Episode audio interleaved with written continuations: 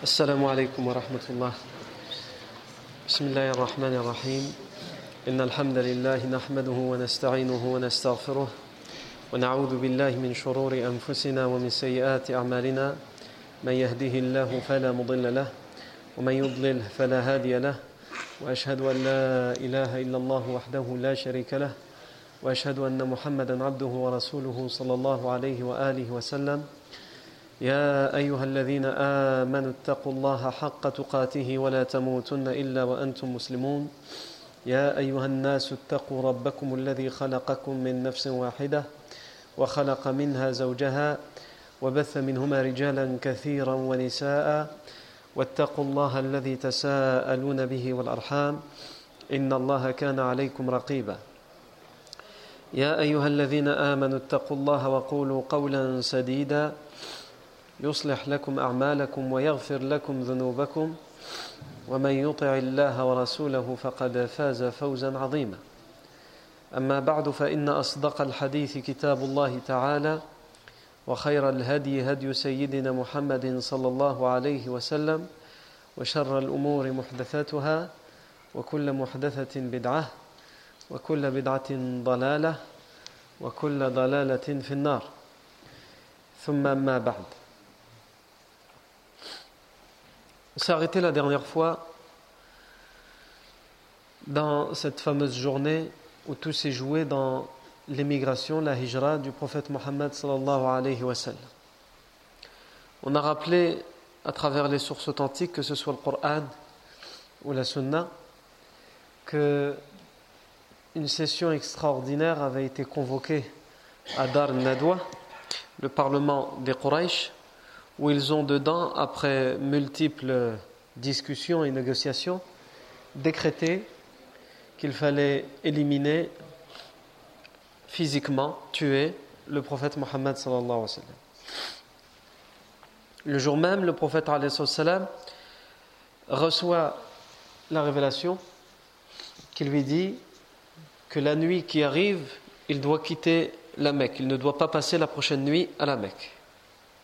En tous les cas, il ne doit pas la passer à la Mecque, il ne doit pas la terminer à la Mecque. Et on avait vu que le prophète est parti, prévenu, est parti prévenir Abu Bakr. Abu Bakr lui a dit qu'il avait préparé deux montures depuis des mois et qu'une était pour lui et une était pour le professeur Le professeur l'a pris, mais à condition qu'il la paye. On a vu également que Ali, an, le compagnon Ali, aussi cousin du prophète sallam, a pris la place du prophète Mohammed sallam dans son lit.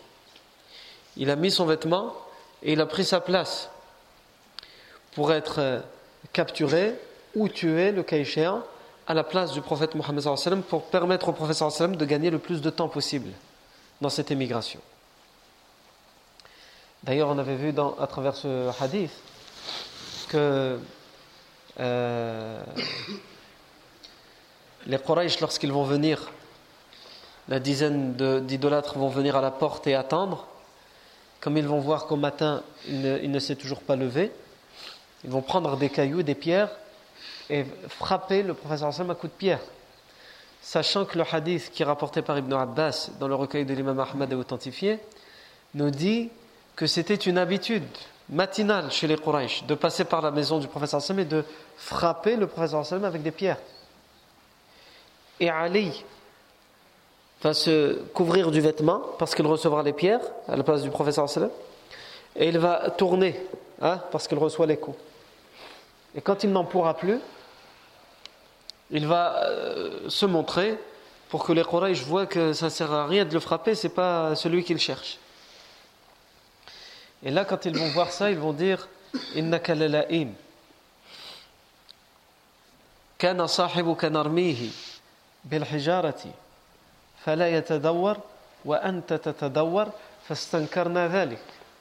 Tu es quelqu'un de mauvais.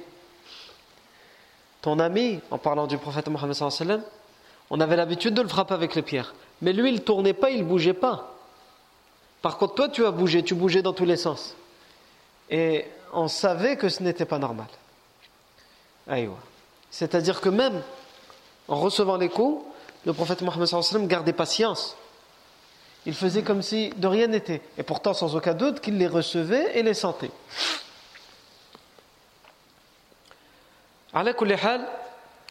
Avant d'aller plus loin, on va parler d'une version. Est-ce qu'elle est authentique? Est-ce qu'elle n'est pas authentique? À chaque fois qu'on parle de la hijra ou qu'on lit un livre sur la hijra, on nous raconte surtout cette histoire. Cette fameuse histoire où le prophète sallam, donc Ali a pris la place du prophète sallam, mais que le prophète sallam quitte sa maison pendant la nuit et qu'il la quitte alors que la dizaine des Quraysh qui sont venus le tuer sont à sa porte. Et qu'avant qu'il ne sorte, les idolâtres parlent entre eux, et en particulier Abu Jahl qui plaisante pour se moquer du prophète sallam comme il avait l'habitude de le faire. Il dit Inna Muhammadan yaz'umu annakum in taba'tumuhu كنتم ملوك العرب والعجم ثم بعثتم من بعد موتكم فجعلت لكم جنان كجنان الأردن.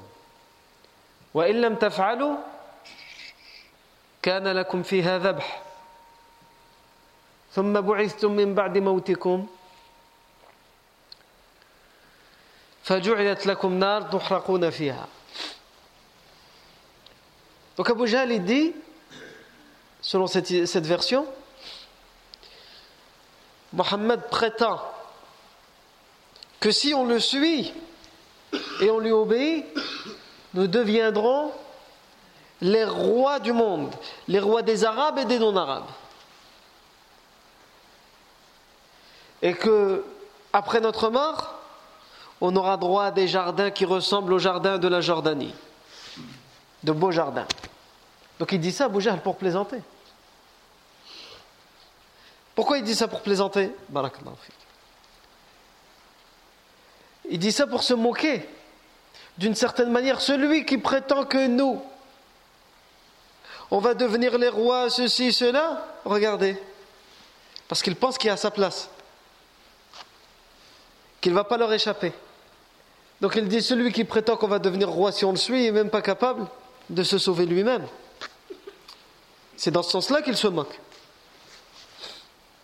Et au contraire, si on ne le suit pas, il prétend que si on ne le suit pas,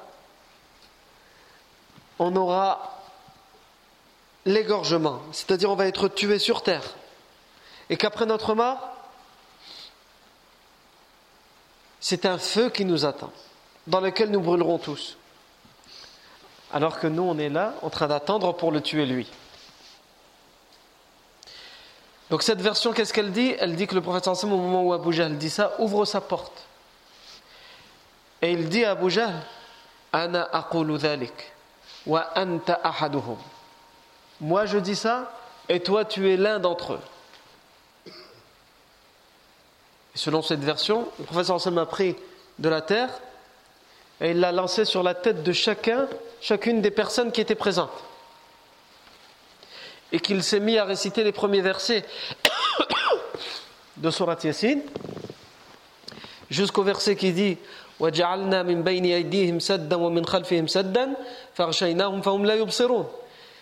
le verset où Allah dit Et nous avons mis devant eux un voile et derrière eux un voile Nous les avons, des voiles et couverts et ils étaient incapables de voir. Aïwa et que donc ils ne l'ont pas vu sortir. Ils n'ont pas remarqué cette poussière qu'il a mis sur leur tête. Mais qu'au loin, quelqu'un a vu cette scène. Le professeur est parti. Et plus tard, aux premières lueurs du matin, alors qu'ils sont encore là en train d'attendre, la personne qui était passée par là, ils reviennent, les trouvent toujours là. Il leur dit Qu'est-ce que vous attendez? Qu'est-ce que vous faites là? Ils disent on est là, on est venu, euh, c'est tout, c'est fini. On va le tuer. Vous allez tuer qui? On va tuer Mohammed, sallallahu. Eh, juste tout à l'heure, je l'ai vu passer. devant vous, j'ai pas compris ce que vous faisiez. Il, euh, apparemment, il parlait, il disait des choses, il a pris de la terre, il les a mis sur votre tête, vous avez même pas bronché, maintenant vous dites que vous voulez le tuer, mais il est parti, devant vous. Ils ne l'ont pas cru. Mais lorsqu'ils vont mettre la main sur euh, les cheveux, ils vont trouver la poussière. Et que par la suite, lorsqu'ils vont rentrer dans la demeure, ils vont découvrir Ali, radiallahu an, à la place du prophète Mohammed sallallahu alayhi wa, alayhi wa sallam. Non. Cette histoire, la plupart d'entre nous, on la connaît, on en, on en a entendu parler. Non. Voilà est-elle authentique ou non? Ça, c'est la question. Cette histoire a été utilisée, entre autres, par euh, Ibn Ishaq dans son livre As-Sira. Cette histoire, sa chaîne de transmission, elle est ce qu'on appelle en arabe mursala. Isnadun mursal. C'est-à-dire que sa chaîne de transmission est authentique et s'arrête à quel moment? À la deuxième génération après le professeur sallam. Donc pas la génération des compagnons, mais la génération des tabi'i. Ça veut dire que c'est une histoire qui est racontée par un tabi'i, mais on n'a aucun moyen d'être sûr que ce tabi'i l'a bien entendu de quelqu'un qui l'a bien entendu du professeur sallam puisque lui, il n'a pas, pas, pu l'entendre du professeur Sam, il n'a pas non plus vécu de ses yeux, il l'a vécu, c'est la génération après les compagnons. Donc la seule chose qu'on peut émettre comme hypothèse, c'est que soit il l'a entendu d'un compagnon qui a vécu la scène, ou qu'il l'a entendu du professeur sallam. Ou on peut émettre une hypothèse, c'est qu'il l'a entendu d'autres tabi'i. Il a peut-être entendu d'autres tabiri qui, eux, l'ont entendu des compagnons. Ou il l'a peut-être entendu de personnes qui ne sont pas sûres, qui a mélangé entre plusieurs histoires, Afwan, qui a mélangé entre plusieurs histoires qu'il a entendues. Non. Idan, conclusion, c'est une chaîne de transmission faible. Ce que je viens de vous expliquer, c'est les raisons pour lesquelles les spécialistes du hadith disent cette histoire, est faible.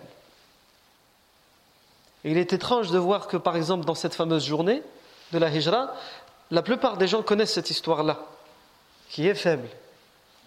Mais toutes celles qu'on a citées nous déjà, avant, qui sont authentiques, ça, la plupart ne les connaissent pas, que Abu Bakr est rentré et qui pensait lui-même que c'était le professeur sallam qui était à sa place alors que c'était Ali, lui aussi il ne l'avait pas remarqué. Et il lui a dit, Ya Rasulallah. Et Ali lui a répondu, Inna Rasulallah. Euh, le prophète est parti au puits de Maïmoun, rejoins-le là-bas. Il m'a dit de te dire de lui rejoindre. Ça, c'est des informations qui sont très importantes. Et c'est des hadiths qui ont été authentifiés. Non. D'ailleurs, euh, dans, ce, dans, cette version, il y a quelque chose qui. pourquoi les gens ils aiment cette histoire-là C'est parce que c'est quand il y a. Les gens ils aiment quand il y a du surnaturel. Ah, quelque chose de. On va dire d'extraordinaire. Ils ont, les gens, on a l'impression qu'ils ont besoin beaucoup de ça. Non. L'histoire de l'islam, elle est extraordinaire. L'histoire du prophète Mohammed elle est extraordinaire. Qu'est-ce que tu cherches encore d'autre? Pourquoi tu vas t'attacher à des choses qui ne sont pas forcément authentiques? D'ailleurs, il y a beaucoup de hadiths qui parlent de Surat Yasin, que si tu lis Surat Yasin, tu vas voir ça, ou tu vas faire ça, ou tu vas voir telle chose, etc. etc. Et la plupart, pour ne pas dire tous, ces hadiths sont faibles. Et entre autres, notamment, cette histoire. Wallahu tabaraka wa ta'ala a'la wa. On en est où? On en est au moment où les Quraysh, donc à présent, viennent de découvrir que le prophète sallallahu alayhi wa n'est pas à sa place. C'est son cousin Ali qui est à sa place. Alors qu'ils pensaient que c'est tout, c'était fini, ils allaient enfin pouvoir le tuer, il leur a échappé. Ils le cherchent partout dans la Mecque, ils ne le trouvent pas. Ils capturent Ali. Première chose qu'ils vont faire, c'est qu'ils vont capturer Ali, le ligoter, le frapper pour qu'il dise où est le professeur sallam, mais Ali ne dira rien. Et de toute façon, la seule information que même Ali avait, c'est quoi? C'est le professeur sallam lui a dit Je pars, dis à Bakr qu'il me rejoint au puits de Maïmoun. Mais le puits de Maïmoun, il reste pas là-bas. Il attend Abu Bakr, et dès qu'Abu Bakr l'a rejoint, ils sont partis. Ils ne sont plus, ils ne sont plus à Bir Maïmoun, ils ne sont plus au puits de Maïmoun. Donc quand bien même Ali aurait donné cette information, ça ne leur aurait servi à rien. Donc, ils essaient d'avoir des informations de la part de Ali. Ali ne dit rien. Ils essaient, ils se disent que le professeur n'est pas parti tout seul. Et ils savent qu'Abu Bakr aussi n'est plus là. Donc Abu Jahl se rend chez Abu Bakr. La fille d'Abu Bakr, Asma bint Abu Bakr, anha, on va parler d'elle justement tout à l'heure, Inch'Allah. Asma bint Abu Bakr, anha, sort. Abu Jahl lui dit Où est ton père? Je ne dis pas où est le prophète, où est ton père? Léon Abu Jahl, il sait s'il trouve Abu Bakr, il va trouver le prophète Mohammed. Il est où ton père? Elle, évidemment, elle répond Je n'en sais rien. Je ne sais pas où est mon père. Et quand bien même je le savais, je ne te l'aurais jamais dit. Abu Jahl lui donne euh, un coup, une gifle, tellement forte qu'il va réussir à lui arracher la boucle d'oreille qu'elle a à son oreille. Non. C'est vous dire, a la colère, l'énervement dans lequel ils sont les idolâtres. Ils pensaient que c'était bon. Et là, le prophète leur a échappé. À ce moment-là, ils vont se réunir et ils vont décréter d'une certaine manière l'état d'urgence à la Mecque et dans toutes les régions aux alentours. Vous savez ce que c'est l'état d'urgence? C'est ce qu'on vit en ce moment, hein, l'état d'urgence. C'est-à-dire qu'on peut faire des perquisitions administratives sans passer par un juge, on peut assigner à résidence quelqu'un sans passer par un juge, etc. etc. C'est quoi l'accusation? Un voisin, il a dit qu'il faisait un peu trop de bruit, en plus sa barbe elle était un peu longue, donc euh, tant qu'à faire. Non. Et ce sont des choses arbitraires, des lois d'exception. Et les Quraysh qui veulent rattraper le prophète Mohammed, ils vont décréter d'une certaine manière l'état d'urgence. Mais ce n'est pas l'état d'urgence en France en 2016, c'est un état d'urgence qui, qui est bien pire que celui-là. Puisque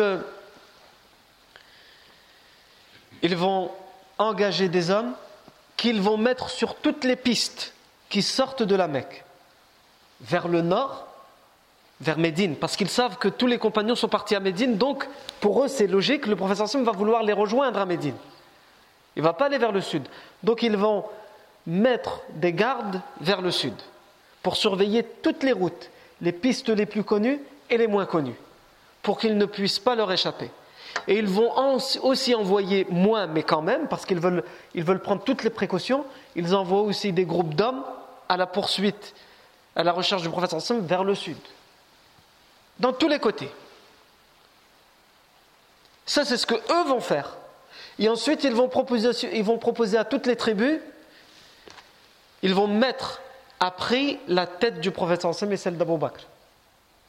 Et ils vont dire, celui qui nous les ramène, ou un seul d'entre eux, mort ou vivant, peu importe, là c'est tout, on rigole plus. On les veut, mort ou vivant, surtout Mohammed. Il aura droit à une récompense de 100 chamelles. 100 chamelles. 100 chamelles, il faut imaginer ce que c'est à l'époque. Hein. Déjà, une chamelle, c'est beaucoup. 10 chamelles, euh, t'es pas juste, euh, tu es déjà la classe moyenne. 20, 30 chamelles, khlas, toi, tu fais partie des. Là, c'est comme si on disait à quelqu'un 1 million, 2 millions d'euros. Il y en a 100 chamelles. Alors, c'est quelque chose qui va te ramener énormément d'argent, énormément de richesse. Il y en a les chamelles, elles mettent au monde. Autant il y a de chamelles, autant, autant il y aura de, de chameaux par la suite. Elles donnent le lait, etc., etc. Donc ils mettent une rançon, c'est pour vous dire à quel point ils étaient attachés à rattraper le prophète Mohammed. Mort ou vivant? Ne s'attachent même plus à dire il faut nous le ramener vivant, on s'en occupera nous. Même mort, il n'y a pas de problème. Ramenez-le nous. Pendant ce temps-là, le prophète sallam est rejoint par Abu Bakr au puits de Maïmoun pendant la nuit, juste avant le matin. Et le prophète sallam va dire Allons-y. Le professeur va où? Il va, il va où? Il va à Médine. Voilà là Taïb. Le Médine, c'est vers le nord. Il dit à Abu Bakr, on va dans le sud. Et au messager d'Allah, on va pas à Médine? Si, Inch'Allah, on va à Médine. Ah, c'est de l'autre côté. C'est comme si quelqu'un, là, il prend l'autoroute vers Bruxelles et il dit euh, Je vais à Lille. Ah, tu t'es trompé de route, Harry. C'est bien, c'est là 22, c'est bien, mais c'est de l'autre côté en fait. Il faut faire demi-tour. Non.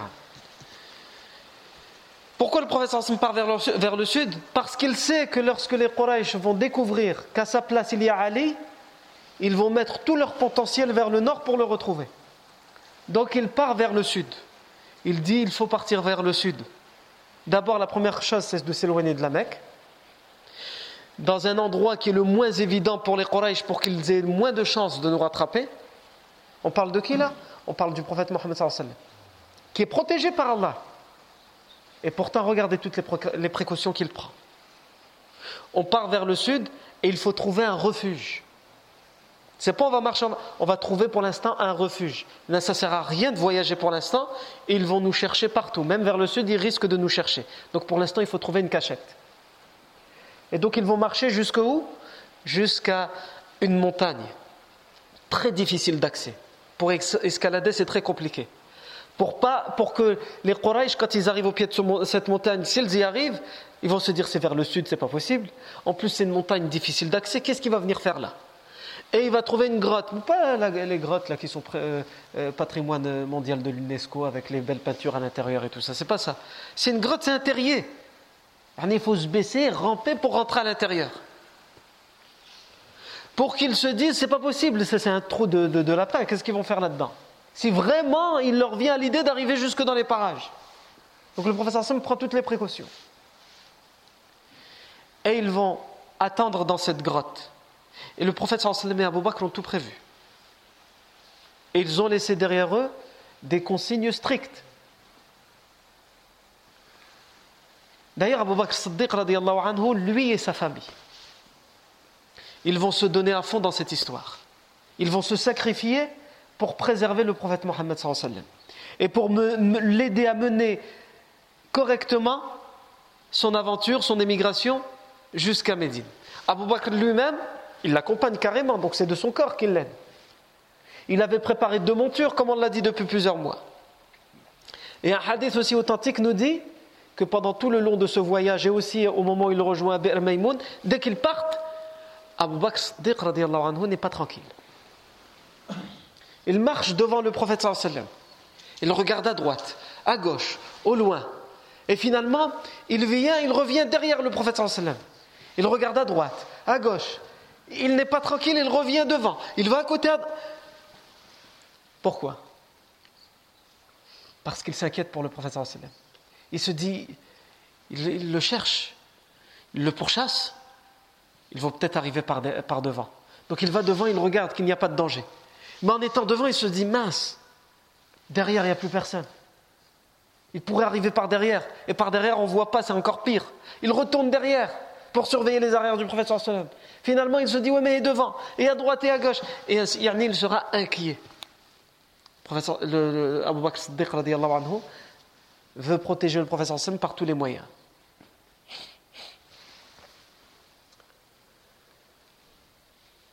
Ça, c'est Abu Bakr, Siddiq radiallahu anhu. Mais il ne faut pas oublier les autres. On a dit tout à l'heure Asma, je vais y revenir. Il y a son fils Abdullah. Le fils d'Abu Bakr Abdullah, Abdullah ibn Abi Bakr, il va être l'informateur du prophète Mohammed sallallahu alayhi wa sallam. L'informateur du prophète Mohammed sallallahu alayhi wa sallam. Qu'est-ce qu'il fait Donc c'est un enfant, un petit enfant. Abu Jahl est venu demander à Asma, qui à cette époque-là à peu près une vingtaine d'années,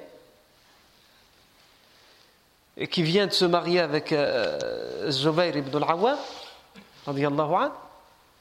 il vient demander à Asma, Asma lui dit j'en sais rien. Donc ce n'est pas le petit qui va lui donner des informations. Qu'est-ce qu'il fait euh, Abdullah ibn Abi Bakr? Il va à la Mecque Et comme c'est un enfant, il s'est introduit dans les assemblées des Quraysh, il fait semblant de s'amuser, hein, et il écoute ce que les Quraysh disent. Où est-ce qu'ils ont envoyé les soldats, les, les, combattants? Où est-ce qu'ils ont envoyé les, groupes qui pourchassent? Quelles sont les informations qu'ils ont sur euh, l'émigration du prophète Et dès que la nuit tombe, il fait comme tout le monde, il fait, en tout cas il fait semblant de faire comme tout le monde, il rentre chez lui comme pour aller dormir, et dès qu'il voit que tout le monde est parti dormir à la ville de la Mecque, il sort en cachette et il part jusqu'à la grotte de Thawr jusqu'à la grotte de Thawr, là où est réfugié le prophète Mohammed Et ils donnent toutes les informations.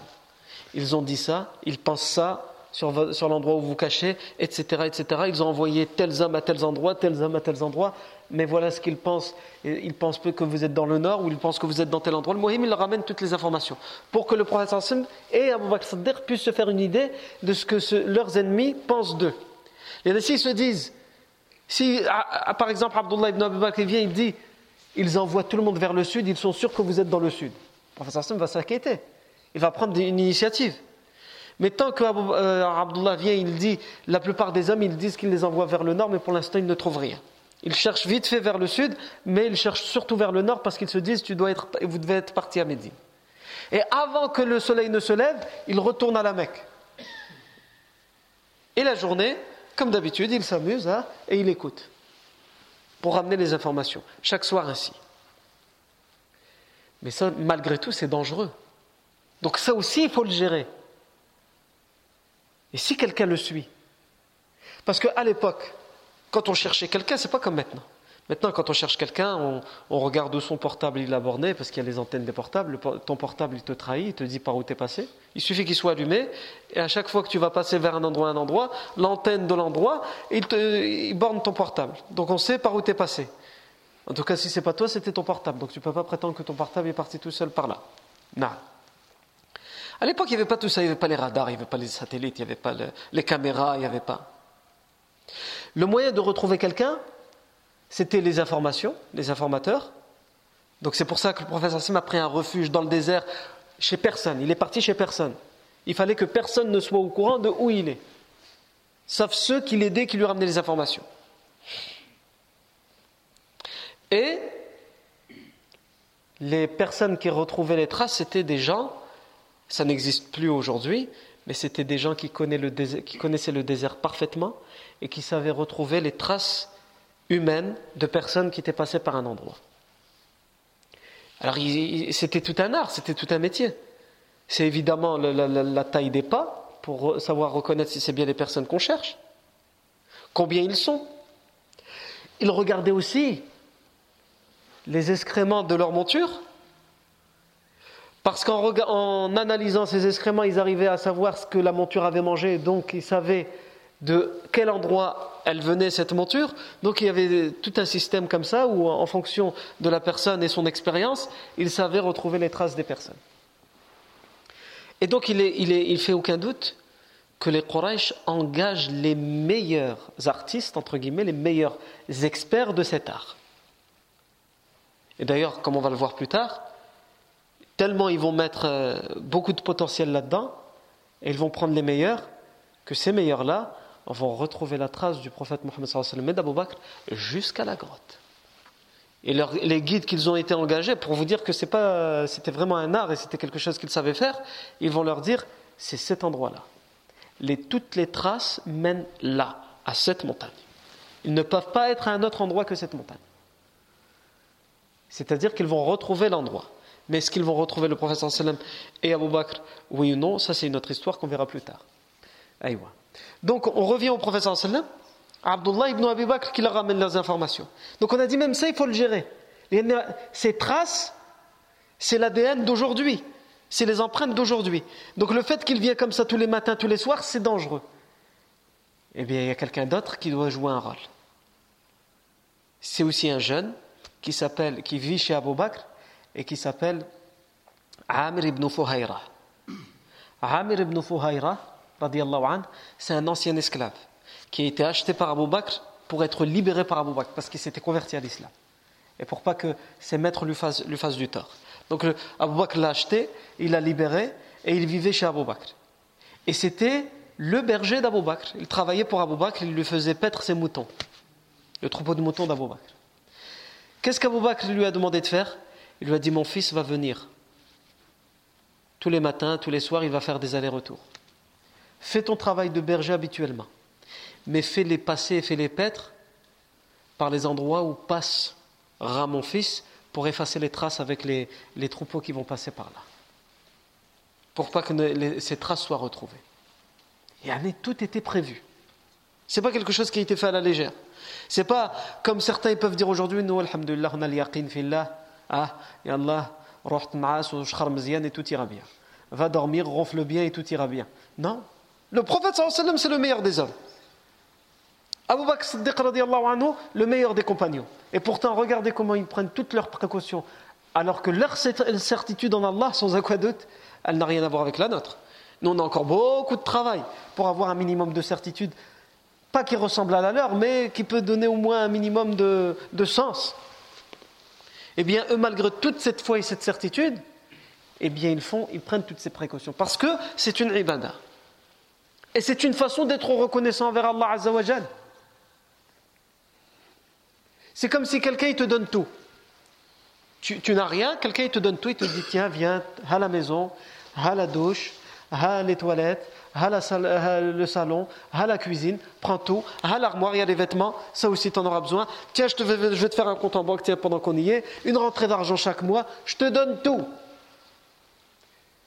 Qu'est-ce que tu vas faire? Si tu es quelqu'un qui... Ah bah tant mieux, j'ai tout. Je vais dormir, et tu calcules pas cette personne qui t'a tout donné, au bout d'un moment, eh, c'est bon, toi tu te moques de moi. Va voir ailleurs.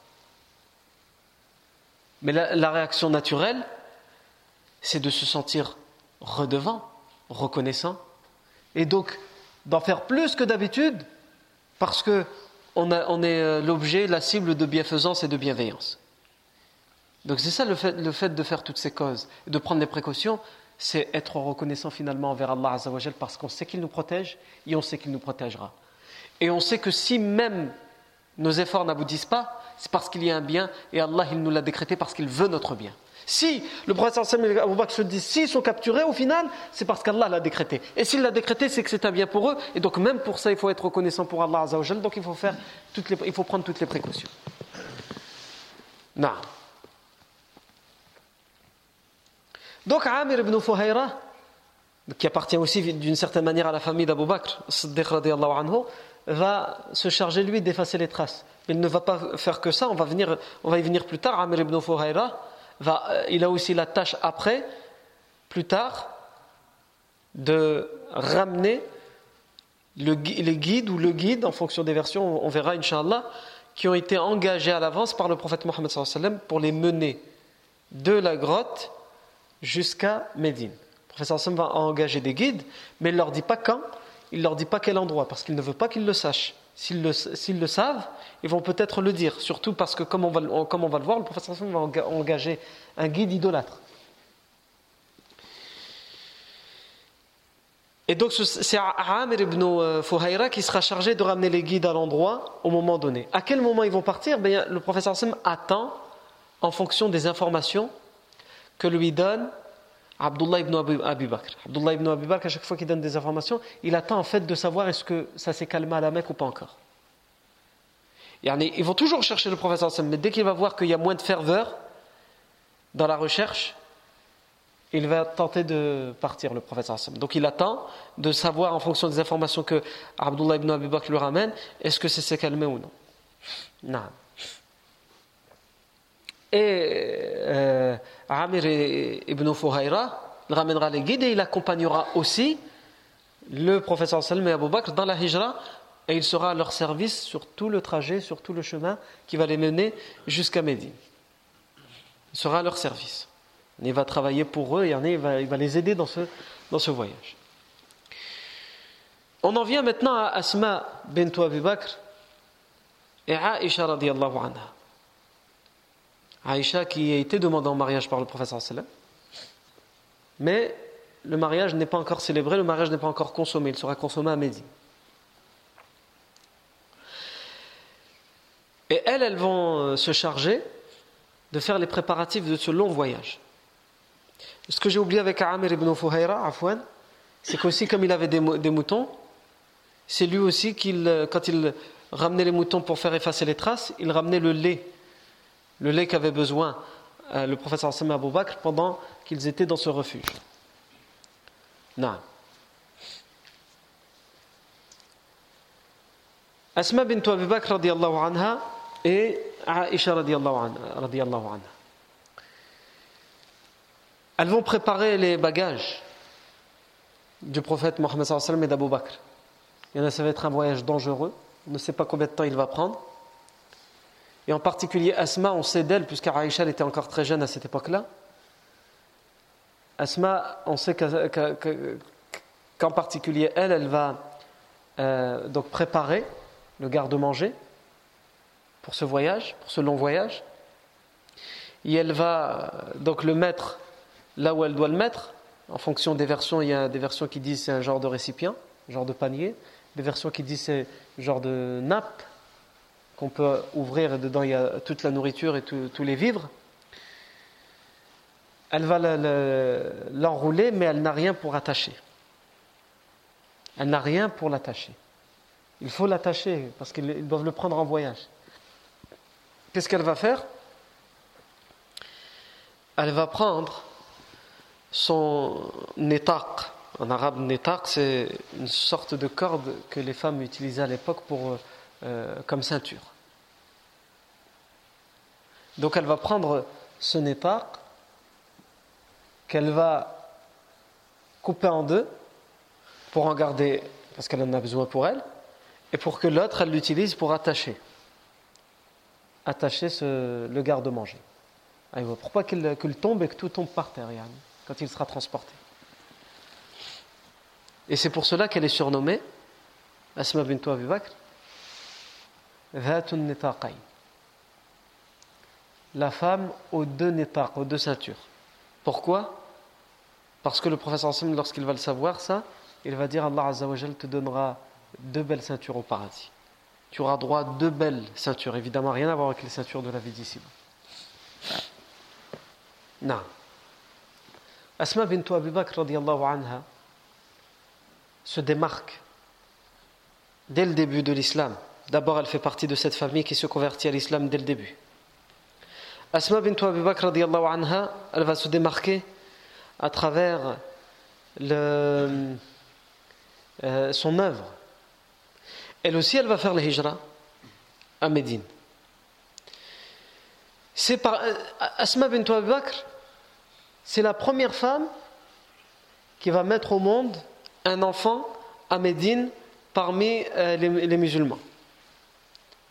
quand les musulmans arrivent à Médine, il y, a des, couples musulmans, mais personne n'a d'enfants, personne n'arrive à avoir d'enfants. Et vous avez les tribus de Médine, les tribus juives, les tribus idolâtres, qui se moquent des musulmans en disant Vous n'avez même pas de descendants. Et donc évidemment, comme Asma bint elle sera mariée au compagnon Zubayr ibn al-Awwam, va être la première, ça va être une bonne nouvelle pour tous les musulmans. Et elle va mettre au monde le compagnon Abdullah ibn Zubayr, radiallahu anhu. Abdullah ibn Zubayr. Abdullah ibn Zubayr, c'était quelqu'un qui était connu pour euh, être un fervent dans l'adoration. Il jeûnait très régulièrement, veillait la nuit en prière très régulièrement. On rapporte de lui que lorsqu'il, euh, parce que plus tard il vivra à la Mecque, lorsqu'il est devant la Kaaba pour prier, il reste tellement long dans les positions que les oiseaux viennent se poser sur lui en pensant qu'il fait partie du paysage. Tellement il reste longtemps, par exemple, dans la prosternation, c'était tellement longtemps que au bout d'un moment, des oiseaux viennent et ils se posent sur lui, pensant que ça fait partie du sol. Non. Abdullah ibn Zubayr, d'ailleurs, il va mourir à l'âge adulte, alors que euh, Asma bint Abi Bakr sera encore vivante. Elle sera vieille, mais encore vivante. Abdullah ibn Zubayr va être tué. Par qui? Par le Hajjaj ibn Yusuf. Le Hajjaj ibn Yusuf, c'est plus tard. Hein, ce, dont je suis en train de vous parler, c'est après la mort du prophète sallam, pendant le califat de Abdul Malik ibn Marwan. Hajjaj ibn Yusuf est connu pour être un, gouverneur. D'abord, il va être chef militaire et ensuite gouverneur musulman qui va être sanguinaire. Il va faire répandre le sang. Il va tuer des savants, il va tuer des musulmans, il va tuer beaucoup de gens. Mais c'était une période de trouble, de division et de dissension. Et donc Abdul Malik ibn Marwan avait besoin, pour se faire respecter, de quelqu'un de dur, très dur. Et il va le trouver en la personne de euh, Al-Hajjaj ibn Yusuf. Mais ibn Yusuf va être évidemment dans l'abus et dans l'excès, puisqu'il va tuer des savants. Non. Euh, il va même tuer le compagnon, comme on vient d'en parler, Abdullah ibn Zubayr. Les, euh, la famille de Zubayr ibn al-Awwam, les enfants de Zubayr ibn al-Awwam, vont avoir leur dynastie pendant un moment. C'est à la Mecque, Médine et l'Irak. Donc le Hajjaj ibn Yusuf va être chargé par le calife Abdul Malik ibn Marwan de reprendre l'Irak, il va la reprendre, et ensuite d'aller reprendre Médine et la Mecque. Et à chaque fois qu'Abdul Malik ibn Marwan y a envoyé un chef militaire, ils arrivent à la Mecque, ils assiègent la ville, ils, ordonnent à Abdullah ibn Zubayr de, se rendre, Abdullah ibn Zubayr refuse. Et donc ils reviennent, ils n'osent pas, ils ne vont pas attaquer des musulmans, et en plus dans la Mecque. Personne n'a osé. Et là, Abdul Malik ibn Marwan, il sait que le Hajjaj ibn Yusuf, lui il, va lui, il va lui obéir. Donc il envoie le Hajjaj, il va lui dire utilise les moyens qu'il faut pour reprendre la ville de la Mecque. Il sait il faut pour cela tuer euh, Abdullah ibn Zubayr. Même si certains historiens euh, disent que jamais il lui a donné la permission de le tuer. Non. Mais quand on envoie quelqu'un en guerre, si on envoie quelqu'un en guerre, contre une personne bien définie, euh, c'est rarement pour le ramener vivant. Hajjaj ibn Yusuf va assiéger la ville de la Mecque. Il va donner un ultimatum. Malgré l'ultimatum, Abdullah ibn Zubayr et sa mère Asma ibn Abi Bakr est toujours vivante et elle vit à la Mecque à cette époque-là. Et elle va tomber malade pendant cette période d'ailleurs. Et c'est la maladie qui va d'ailleurs l'emmener puisqu'elle mourra quelque temps après la mort de euh, son fils Abdullah ibn Zubayr. Donc son fils Abdullah ibn Zubayr va venir voir sa mère, Asma bint Abi Bakr, et va lui dire euh, comment tu te sens? Elle va lui dire, elle va lui dire je suis malade. Et son fils Abdullah ibn Zubayr va, lui dire Il y a dans la mort une pause, un repos. Et sa mère va lui dire C'est ça ce que tu espères pour ta mère? La mort? Et le frère de Abdullah ibn Zubayr, Urwa ibn Zubayr, qui est présent, il va dire Oh non, mère, il n'espère pas pour toi la mort, mais moi j'ai compris ce qu'il a voulu dire. C'est parce qu'il sait que ça risque probablement de mal se terminer, le siège, et qu'il risque d'être tué, il préfère que tu meurs avant lui, pour que tu n'aies pas à vivre sa mort. Quelques jours plus tard, finalement, le Hajjaj ibn Yusuf, étant donné que personne ne veut se rendre, il va sonner l'assaut, ordonner l'assaut, et donc il va même mettre les catapultes pour bombarder à coups de, pierre, de rocher la Mecque, et une partie de la Kaaba va être ébranlée, puis par la suite elle sera reconstruite. Donc c'est pour vous dire, Al-Hajjaj ibn Yusuf, il, ose tout. Il a tout osé. Et il va reprendre la ville de la Mecque. Il va tuer Abdullah ibn Zubayr, mais il ne va pas se contenter de sa mort. Il va lui trancher la tête, et il va crucifier, clouer son corps. Et il va rester, euh, euh, il va exhiber le corps pendant plusieurs jours. Et malgré ça, Hajjaj bin Yusuf, il dit Je vais rendre visite à Asma bint Abi Bakr, celle qui a aidé le professeur c'est un musulman, le Hajjaj bin Yusuf. Je vais lui rendre visite à cette euh, femme de compagnon, mashallah. Il a oublié qu'il a tué son, a tué son fils. Et donc il vient chez elle et elle va évidemment être choquée. Asma bint Abi Bakr de sa visite alors qu'elle a vu son fils mourir. Et il est toujours, au moment où il vient, euh, attaché euh, sur, sur des arbres, cloué. Elle va lui dire N'as-tu pas honte? Tu entres chez moi alors que tu as tué mon fils? Allah wa al muslimin. Tu rentres chez moi alors que tu es mon, fils, ennemi d'Allah, ennemi des musulmans. Il ne va pas prendre en compte cette parole, il va lui dire Ya Umma, ô mère. Il l'appelle maman, Yani. Il a tué son fils, il l'appelle maman. Yani veut prendre la place du fils ou Non, mais elle va bien lui rendre. Il va dire Ô mère, Ya Umma, inna amir al-mu'minin wassani biki. Fahal laki fiya haja. Ô mère, le prince des croyants, le calife, m'a recommandé d'être bon envers toi. As-tu besoin de quoi que ce soit? J'ai besoin de quoi que ce soit. Tu as crucifié le corps de son fils et tu ne l'enterres même pas. Et tu oses lui demander si elle a besoin de quelque chose? Elle va lui dire Je ne suis pas ta mère. Je n'aurais jamais pu mettre au monde quelqu'un comme toi.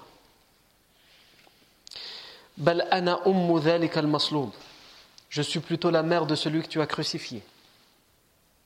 ولكني سمعت رسول الله صلى الله عليه وسلم يقول يخرج في ثقيف كذاب ومبير أما الكذاب فقد رأيناه وأما المبير فأنت يا حجاج Elle va lui dire Je ne suis pas ta mère, je n'aurais jamais pu mettre au monde un monstre comme toi, yani quelqu'un comme toi.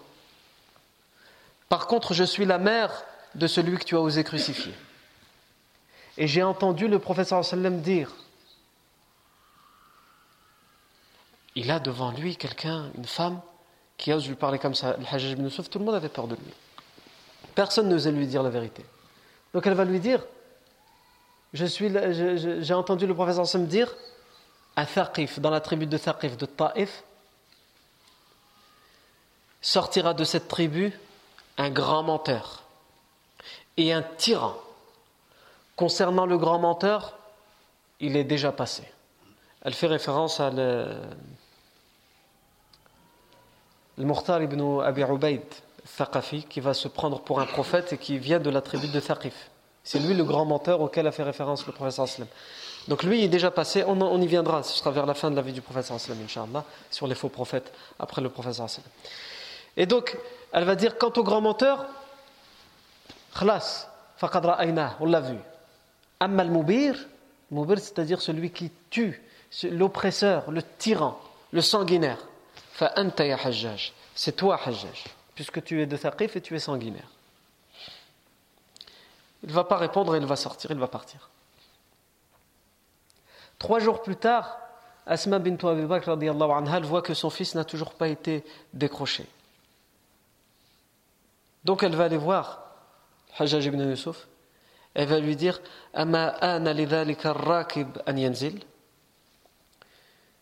N'est-il pas, euh, n'est-il pas temps pour celui qui a été monté de descendre En parlant de son fils? Et lui, avec son arrogance, il va lui dire Man, al-munafiq Qui? L'hypocrite? Elle va lui dire La wallah. Wallahi laqad kana sawwaman قواما برا بوالديه حافظا لدين الله Je jure par Allah qu'il n'était pas hypocrite. Il avait l'habitude de jeûner le jour, de veiller la nuit, de respecter ses parents et de protéger la religion des musulmans. Ce que toi tu ne fais pas, Hajjaj.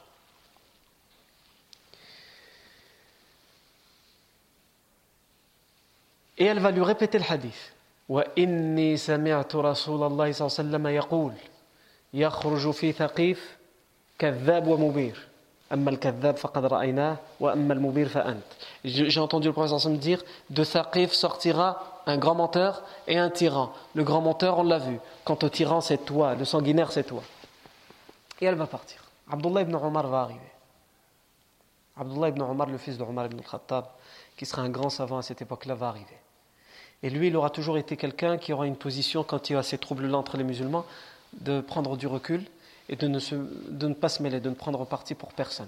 Et il avait conseillé avant ça à Abdullah ibn Zubayr de rendre les armes et de prêter serment d'allégeance à Abdullah ibn Marwan et de ne pas prendre parti euh, pour euh, qui que ce soit. Mais Abdullah ibn Zubayr a fait son choix. Et donc Abdullah ibn Omar va arriver à la Mecque. Et il est respecté à cette époque-là même de l'Hajjaj ibn Yusuf. Et il va s'arrêter devant le corps, qui est toujours accroché d'Abdullah ibn Zubayr. Il va lui dire, en l'appelant par son surnom, Assalamu alayka ya Aba Khubayb. Salut à toi, Abu Khubayb. Ama wallahi qad kuntu an. Ne t'ai-je pas par Allah prévenu contre ça? C'était contre ça que je te disais qu'il ne faut pas rentrer dans ces histoires-là. Et ensuite il va dire Ama wallahi laqad kunta sawwaman qawwaman wasilan lirrahim. Mais je jure par Allah que tu étais connu pour être quelqu'un qui jeûnait beaucoup, qui priait la nuit, qui veillait les nuits en prière et qui renforçait ses liens de parenté. Fawallah. Inna ummatan anta sharruha la khayr. Je jure par Allah que si toi tu es le pire d'entre nous, alors nous sommes vraiment une communauté de bien. Pourquoi il dit ça? Pour que le Hajjaj l'entende. Pour qu'il dise si toi tu accuses cet homme-là d'hypocrite, pour nous c'est le meilleur. Donc si lui c'est le pire d'entre nous, ça veut dire que nous, alors on est vraiment des wa'ad, là. on a dépassé toutes les limites dans la bonté, dans la. Et là, à ce moment-là, le Hajjaj ibn Yusuf va ordonner euh, qu'on le détache et qu'on l'enterre. Euh, d'autres versions disent, d'autres versions historiques disent que c'est le calife, lorsqu'il va apprendre qu'il l'a cloué, etc., qui va lui envoyer une lettre en lui disant euh, Je t'ai demandé de reprendre la ville de la Mecque, s'il fallait tuer, de le tuer, mais je n'ai pas demandé de mutiler le corps. Donc détache-le tout de suite et donne-lui la, sépulture qui lui est digne. Donc ça, c'est pourquoi j'ai ouvert cette parenthèse, c'était surtout pour parler d'Asma bint Bakr. D'ailleurs, quelques jours plus tard, elle mourra. Hein, de cette maladie qu'elle a eue, comme on a dit.